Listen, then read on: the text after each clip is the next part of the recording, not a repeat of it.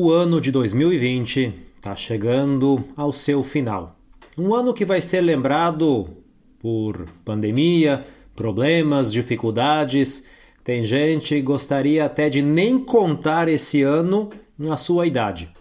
Porém, sabemos que, diante das dificuldades e dos desafios que estamos atravessando, muita coisa pode ser aprendida, vivida, transformada na nossa realidade. É justamente nas dificuldades que devemos ter ainda mais esperança. E na reflexão da parábola que eu proponho nesse podcast, vou abordar os quatro tipos de terrenos que recebem a semente na parábola do semeador, para ver como que cada realidade desenvolve aquela semente e como é possível ter esperança nessas situações. Proponho assim uma reflexão um pouco diferente daquela que estamos acostumados, não olhando tanto o terreno, mas sim o semeador. Por isso que o tema do podcast é o seguinte: esperança quando é preciso recomeçar. Podcast Café Bíblico uma reflexão semanal para inspirar o conhecimento e a ação, com Frei Dionis Rafael Paganotto. 2020, episódio 26. Bem-vindos a mais esse episódio do podcast Café Bíblico, que a cada semana, de um modo muito simples, tranquilo, propõe uma reflexão sobre uma parábola de Jesus, para assim procurar aumentar um pouco mais o nosso conhecimento, a nossa estima, a nossa percepção das coisas. A décima primeira parábola que eu proponho nessa série é aquela que eu já anunciei, a parábola do semeador, dos quatro tipos de terreno que acolhem a semente, segundo o Evangelho de Marcos. Um texto bíblico Escutem. Um semeador saiu para semear. Ele começou a lançar as sementes e uma parte caiu na beira do caminho. Vieram os pássaros e comeram tudo. Outra parte caiu em um solo com muitas pedras e pouca terra. As sementes brotaram logo, mas as raízes eram fracas por causa da falta de terra. Então o sol acabou queimando as plantas. Outra parte caiu em um solo com muitos espinhos. Então os espinhos cresceram e acabaram sufocando as plantas. Outra parte caiu em terra boa. As sementes brotaram, cresceram e produziram na base de 30 ou 60 ou 100 grãos por um. A reflexão só começa com um café. Alguns episódios, na parábola do joio e do trigo, eu falei um pouco como era o plantio e a colheita na época de Cristo. O cenário é muito parecido nesta parábola, porém agora nós temos uma figura central, a figura do semeador. O semeador poderia ser um profissional, uma pessoa contratada pelo dono daquele terreno para semear, ou até mesmo o proprietário de uma pequena quantidade de terra que ele mesmo semeava sua semente no seu campo. Jesus explica essa parábola um pouco mais adiante, falando que ele é o semeador e os terrenos são as pessoas que acolhem a semente da palavra. À beira do caminho são os que ouvem, mas Satanás vem e tira nas pedras são aqueles que têm alegria quando acolhem a palavra, mas não têm perseverança, não têm raiz para continuar o seu desenvolvimento. Nos espinhos são as preocupações que acabam sufocando o crescimento daquela planta que não chega ao ponto de produzir os seus frutos. E finalmente, nós temos o terreno bom que oferece tudo aquilo que a semente precisa para assim frutificar de um modo até exagerado. Como eu havia dito no início, a maior parte das reflexões sobre esta parábola focam no terreno, perguntando, de um modo geral, Você que ouve a palavra, que tipo de terreno é você? Porém, eu gostaria de refletir de um modo um pouco diferente. Antes de tudo, devemos imaginar que a semente era um grande patrimônio na época. Aquele produtor, após a colheita, reservava as melhores sementes para o ano seguinte, porque era do plantio que vinha a subsistência, a segurança econômica da família. Daquela semente dependia praticamente a vida de muita gente.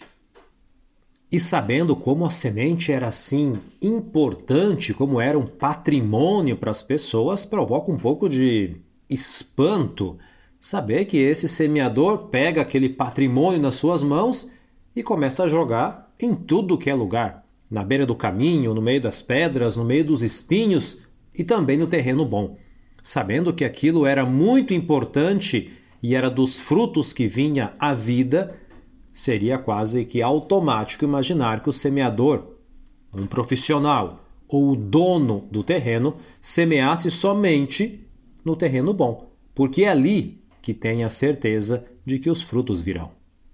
Poderíamos assim dizer que esse semeador não é tão bom assim, porque se vemos que de quatro partes somente uma produziu frutos, ele perdeu 75% da semente, perdeu 75% do seu patrimônio. Poderia-se dizer que esse mau semeador é um pouco desligado, um pouco desleixado, não tem aquele cuidado necessário para fazer bem o seu trabalho. À beira do caminho, não tem o solo necessário, não está bem preparado, é duro, é seco, ninguém semeia ali. Porém, o semeador coloca um pouco de semente. A segunda parte é colocada em meio às pedras. Porque até se produzisse frutos, imagina só como é que ia ser complicado para fazer a colheita no meio das pedras. Não tinha nem a terra necessária e também não tinha água, porque quando apareceu o sol, acabou queimando aquelas plantinhas. Mesmo assim, o semeador tem esperança e coloca um pouco de semente ali. No terceiro ambiente, os espinhos, falta ar, ou seja, não tem o espaço necessário para crescer. Mesmo assim, conhecendo que aquele ambiente não era propício, o semeador também ali, com esperança, coloca uma semente ou algumas sementes. Finalmente chegamos no quarto ambiente, aonde temos o ar necessário a água, a terra, tudo foi preparado para que aquela semente possa frutificar e crescer. No início, eu havia dito que tinha algo estranho com o semeador. E aqui ocorre de novo outra coisa estranha, mas com a quantidade. Quando Jesus diz que foram recolhidos 30, a pessoa que está ouvindo já diz: Nossa, que boa colheita! Porque na época o grão de trigo produziria no máximo essas 30 sementes. Porém, quando Jesus aumenta e diz 60, 100, a pessoa pode dizer, mas que semente que é essa? Que eu nunca ouvi falar. Eles não conheciam o milho, descoberto pelos espanhóis na América Central. Essa semente chega ao ponto de produzir até 500, 600 ou um pouco mais por espiga. Mas olhando na época, os cereais que eles tinham, 30 já era excepcional. Por isso que, quando Jesus diz sobre a colheita, ele está querendo mostrar aquelas sementes, as três partes que pareciam perdidas e jogadas fora, eram só três. Mas quando tem a quarta, essa é capaz de preencher as três e produzir muito, muito, muito mais. Alguém que faz o cálculo matemático poderia então dizer: mas se aquelas três sementes perdidas tivessem sido colocadas no terreno bom, então não teríamos 30, 60 ou 100, mas poderíamos multiplicar isso por 3, por 4, então poderia se chegar até a 400. Contudo, eu repito, o semeador é uma pessoa de esperança, porque ele passou por todos os terrenos possíveis. Ele não ficou só naquele terreno bom. Ele teve que caminhar quatro vezes mais.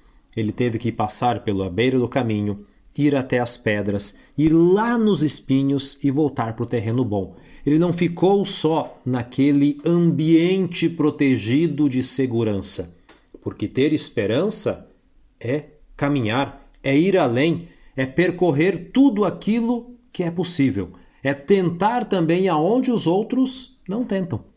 Ter esperança para esse semeador é jogar aquela semente daquele dia, mesmo sabendo que é um patrimônio, que é algo importante, aonde os outros não iriam. Vai ter os pássaros, vai ter as pedras, vai ter o espinho, vai poder faltar ar, terra, água, o sol vai aparecer, tem muita coisa negativa. Porém, manter a esperança nas situações difíceis é ir um pouco além, é continuar caminhando, é saber que, mesmo que não dê fruto, mesmo que não produza, vale a pena tentar uma outra vez. Aquela semente que foi levada pelos pássaros, aquela plantinha que foi sufocada pelos espinhos, aquela planta que não conseguiu se desenvolver e foi queimada pelo sol, não é a palavra final. Não foi daquela vez, mas pode se tentar uma outra vez. Imagine então que todos os dias nós somos este semeador que temos um pouco de semente nas mãos, que temos a ocasião de semear em tantos terrenos diferentes. Na maior parte das vezes, nós sabemos que não vai produzir fruto, que aquela situação, aquela pessoa, aquela questão não vai responder como eu gostaria, como eu esperava, como eu merecia. Mas eu continuo. Repito, a esperança é continuar caminhando. Se não ocorreu dessa vez, não ocorreu da segunda, da terceira, da vigésima, da centésima vez, a esperança é continuar caminhando, semeando, tentando. As sementes necessárias para o terreno bom foram semeadas. Sobrou um pouco de semente. Aquela pessoa que não mantém a esperança diz não vale a pena tentar. Aquela pessoa que tem um pouco de esperança um pouco de entusiasmo em meio às dificuldades, a tantas provações, falências, dificuldades financeiras, de relacionamento consigo mesmo, colocando tudo aquilo que pode ser imaginado como forma nesses terrenos, a pessoa que mantém a esperança joga alguma semente. Diz: ainda vou tentar uma outra vez. Por isso que a esperança é a capacidade de recomeçar. A esperança é reconhecer as próprias fragilidades, os próprios problemas, as próprias desilusões e saber que tragédias, problemas sempre vão acontecer. Alguns maiores do que outros, como tantos que vivemos nesse ano de 2020. Mas manter a esperança não é dizer eu tenho uma ilusão. Eu tenho uma certeza. Sei que ainda não ocorreu. Porém, essa certeza me faz continuar caminhando, me faz continuar semeando, me leva adiante. Ter esperança em momentos de crise, em momentos de dificuldade, em momentos de falência, é muito importante, porque a esperança tem a capacidade de nos dar aquela força necessária para não parar, para não dizer não dá mais, e sim dizer para si mesmo: ainda não foi dessa vez. Depois de tudo isso, é hora das considerações finais. Quem tem esperança não tem medo de errar. Joga a semente até onde os outros não jogam. Quem mantém a esperança é aquela pessoa que tem o foco nos seus objetivos, que diz: não foi dessa vez, mas eu sei que o meu objetivo permanece sempre lá na frente, é sempre o mesmo. Vou tentar uma outra vez. É aquela pessoa que mantém a motivação, mesmo sabendo das suas fragilidades, das suas fraquezas, de tantas decepções que a cada dia podem ocorrer na vida. Por isso que a esperança e a fé caminham lado a lado, porque eu ainda não vi certas realidades, mas permaneço de pé, e porque eu ainda não vivi certas realidades, mas eu continuo caminhando e semeando. Por isso que o convite é todos os dias semear, mesmo sem previsões de colheita. Semear significa continuar caminhando, significa reconhecer que nem tudo depende de mim. E, sobretudo, ter esperança é saber recomeçar todos os dias, se reinventar, saber que nós não podemos ficar parados no tempo, mas sim evoluir com ele. Agradeço então a sua atenção, a partilha de mais este café. Que Deus abençoe. Até mais.